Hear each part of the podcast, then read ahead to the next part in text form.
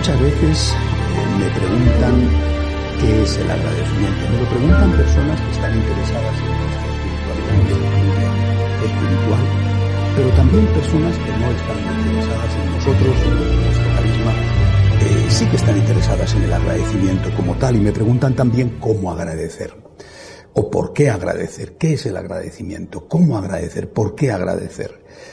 Eh, realmente es una cuestión esencial eh, y lo es porque eh, a esta pregunta respondo diciendo que el agradecimiento es la salud del alma, la respiración, el oxígeno que necesita el alma para estar sano.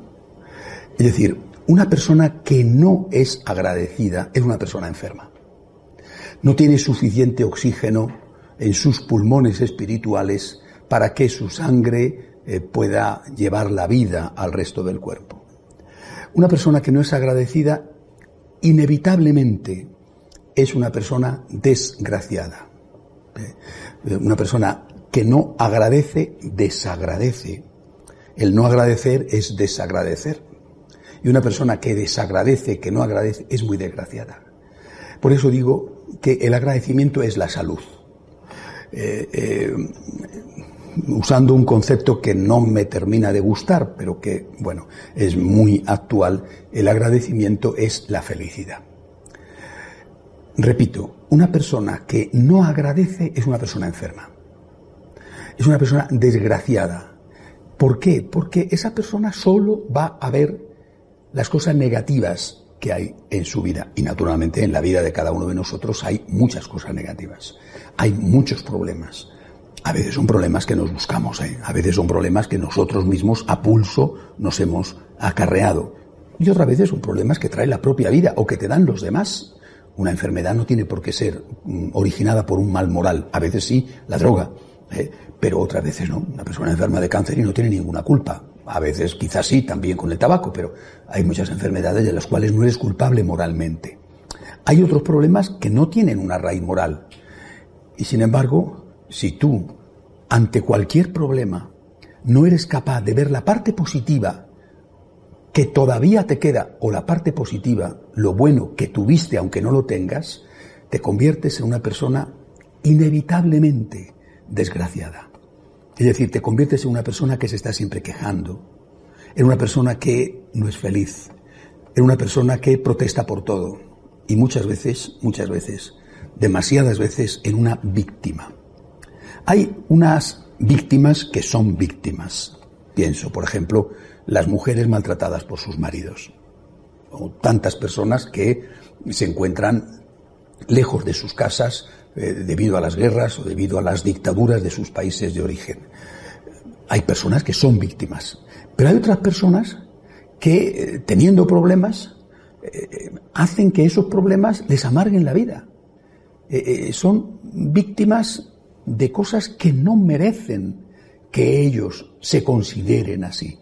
Y esas personas víctimas sin causa o sin grandes causas, esas personas son desgraciadas y no solamente son ellos desgraciados, sino que también hacen desgraciados a los que les rodean. Porque vivir con una persona que se está quejando continuamente, que todo lo ve mal, que todo el día protesta, y que todo el día considera que los demás no le tratan como él merece o como ella merece, es bastante incómodo. Es decir, el agradecimiento va a ayudarnos a equilibrar la vida. Lo malo, lo negativo, los problemas, eh, las cruces, usando un concepto típicamente eh, católico, las cruces de la vida, están siempre ahí.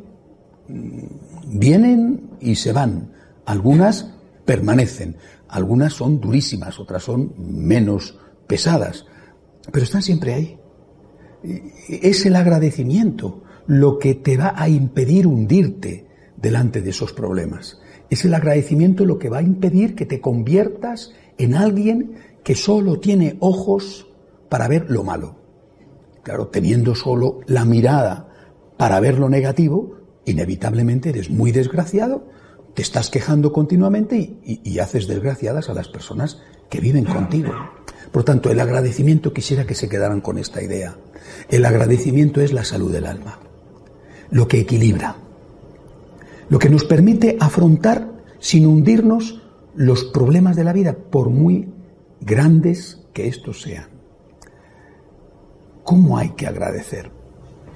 El primer problema que tengo con el agradecimiento para a la hora de explicarlo es eh, hacer ver a cualquiera, católico o al no católico, porque no creo que esto sea algo exclusivamente para católicos, sino creo que para todo ser humano bien nacido, es hacer ver que el agradecimiento no es una opción, sino que es un deber. Una persona te hace un favor. No es una cuestión opcional darle gracias. Tienes el deber de darle gracias. Eh, eh, hemos perdido de vista esto. Consideramos que el agradecimiento es algo que está bien, pero que si no lo hacemos, no pasa nada. Eh, y curiosamente, somos muy exigentes cuando son los demás los que deberían estar agradecidos a nosotros. Entonces, si lo recordamos todo con minuciosidad y con detalle, fíjate esta persona que yo le he ayudado tanto y cómo se porta. Cuando somos nosotros, somos muy tolerantes, no tiene importancia. Pero cuando son los demás los que son ingratos con nosotros, que entonces sí que nos damos cuenta de lo grave que es ser un desagradecido. Por tanto, la primera cosa que tenemos que entender es que el agradecimiento es una obligación. Tengo el deber de agradecer. Cuando en la Santa Misa el sacerdote hace el prefacio, mm, antes del prefacio hay unas hay un diálogo entre el sacerdote y el pueblo. El Señor esté con ustedes y con tu espíritu, levantemos el corazón, lo tenemos levantado hacia el Señor y luego viene siempre esta frase. Demos gracias al Señor nuestro Dios. Es justo y necesario. Fíjense que dice es justo. Justo, justicia, deber, obligación, necesario. Es decir, es algo que no puedes no hacer, es necesario hacerlo. Es la salud de tu alma, es el oxígeno para tu sangre espiritual. Y el sacerdote, después de esta aclamación del pueblo, es justo y necesario, va a comenzar el prefacio diciendo, realmente es justo y necesario. Y añade, es nuestro deber, es nuestro deber y es nuestra salvación. Lógicamente esto es un contexto litúrgico dirigido a Dios. Lo que viene a continuación es exclusivamente dirigido a Dios. Pero esta primera parte valdría para cualquiera. Es nuestro deber y es nuestra salvación. Es decir, es la salud de tu alma, es tu felicidad, es tu vida y es tu obligación. Deber y salud, deber y salvación. Eh, si, si, tuviéramos esto claro, seguramente todo se vería de otra manera. Es bueno para mí agradecer, es bueno para mí equilibrio, equilibrio las cosas negativas para no ver solo lo malo. Pero es que además es una obligación que tengo. Tengo el deber de agradecer. Por lo tanto, ¿por qué tengo que agradecer? Porque alguien, luego veremos quién, alguien ha sido bueno conmigo. Alguien. Tu papá, tu mamá, un profesor en el colegio, una persona que te dio un consejo, alguien que te ayudó a encontrar tu primer empleo tantas personas, alguien, muchos han sido buenos conmigo. Tengo el deber de agradecer, el deber.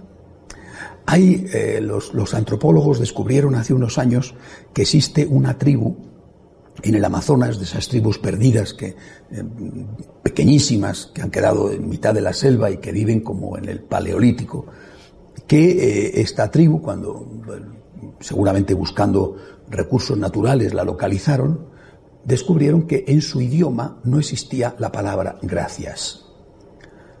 Ellos no daban nunca las gracias. Cuando otro de la tribu eh, les hacía un favor, les ayudaba, nunca daban las gracias.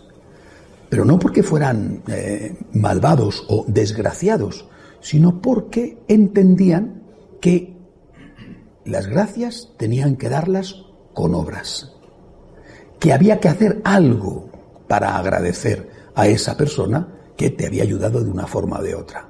Por lo tanto, ¿por qué tengo que agradecer? Porque alguien ha sido bueno conmigo. No, fíjense, porque alguien ha sido justo conmigo, sino porque alguien ha sido más que justo, ha sido caritativo, ha sido bueno conmigo. No tengo por qué agradecer la justicia. La justicia me es debida. No agradezco al jefe de mi empresa que me pague el salario. No voy a decirle cuando cobro, ay, gracias, qué bueno es usted, me ha pagado hoy. Ni él viene a decirme a mí, ay, gracias, qué bueno eres, has venido a trabajar. Es una relación contractual de justicia. Yo cumplo, el otro cumple. Pero si te dan una propina, o si te dan un día libre que no tienes derecho, entonces sí. Entonces es un deber dar gracias. Por lo tanto, ¿por qué tengo que agradecer? ¿Por qué tengo el deber de agradecer? Porque alguien, muchos, han sido buenos conmigo. ¿Cómo tengo que agradecer? Vuelvo a poner el ejemplo de la tribu del Amazonas. Tengo que agradecer con obras. Otro de los grandes problemas que tenemos es que el agradecimiento se entiende como cortesía. La cortesía es muy buena. ¿eh? La cortesía es una especie de aceite que facilita los engranajes de la sociedad, de, las relaciones humanas. La cortesía es importantísima. Yo aconsejaría a más de uno que desde luego tuviera cortesía, por ejemplo, cuando está detrás de un volante conduciendo un automóvil. ¿eh? La cortesía es fundamental, pero no basta.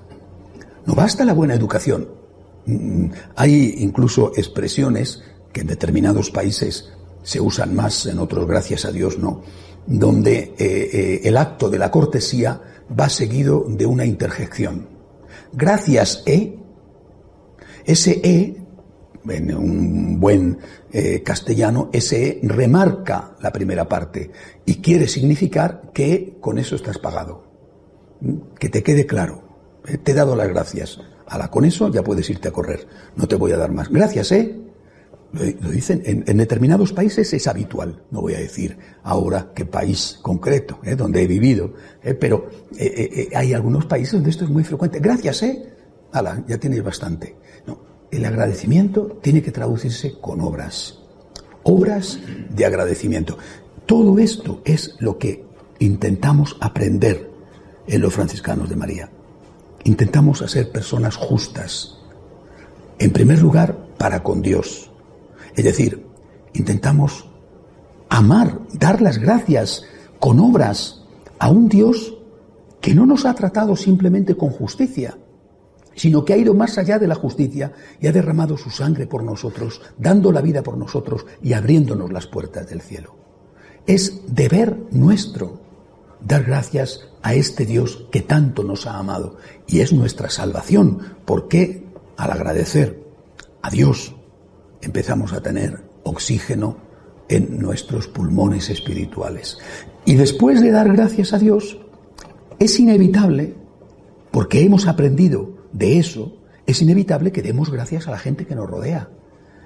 ¿Cuántas veces veo con gran sufrimiento, con gran pena, cómo un hombre abandona a su esposa de toda la vida, que ha sacrificado a veces su carrera, su bonita figura que la tenía cuando se casaron para darle tres, cuatro, cinco hijos, que ha sacrificado todo y la abandona porque ha conocido a una, pues 20 años más joven, ¿verdad? Y ahí te quedas, y a veces ahí te quedas sin nada. Eh, eh, esa persona ha dado la vida por un proyecto común y tú has utilizado a esa persona y ahora a esa persona la dejas de lado como si estuvieras desechando un trapo viejo y sucio. Es decir, una persona que aprende a agradecer a Dios, que experimenta el agradecimiento como algo que es debido, como algo que es justo hacer, que es de justicia hacerlo y que lo quiere hacer con obras, inmediatamente se convierte en una persona agradecida hacia la gente que le rodea, el esposo, la esposa, los papás, los hijos, los amigos. Cuando aprendes a agradecer a Dios, aprendes a agradecer a los hombres. ¿Por qué tienes que agradecer? Tienes que agradecer, naturalmente que hay muchas cosas hacia Dios y otras diferentes hacia los hombres. Dios nos ha creado, nuestros papás nos dieron la vida, pero no en el sentido creador de Dios. Dios ha derramado su sangre por nosotros. Mm, a veces te encuentras con alguien que sacrifica su vida por ti, pero no es frecuente. Dios te alimenta y te sostiene en las pruebas de la vida, por ejemplo, con los sacramentos. Es decir, hay unos motivos de agradecimiento para con Dios que no son los mismos que los motivos de agradecimiento para con los hombres. Pero esos motivos son los que tenemos que tener presente para darle gracias a Dios y a los hombres como ellos se merecen. Es decir, para transformar nuestra relación de una relación egoísta, donde estamos pensando solo en nosotros mismos, a una relación verdaderamente humana, en la cual consideramos que el otro ha hecho mucho por nosotros, unos más y otros menos, Dios el que más, y nosotros nos sentimos que tenemos la obligación moral de hacer algo por esas personas y no solamente despachar el asunto con una palabra de cortesía. Esto es lo que nos hace bien.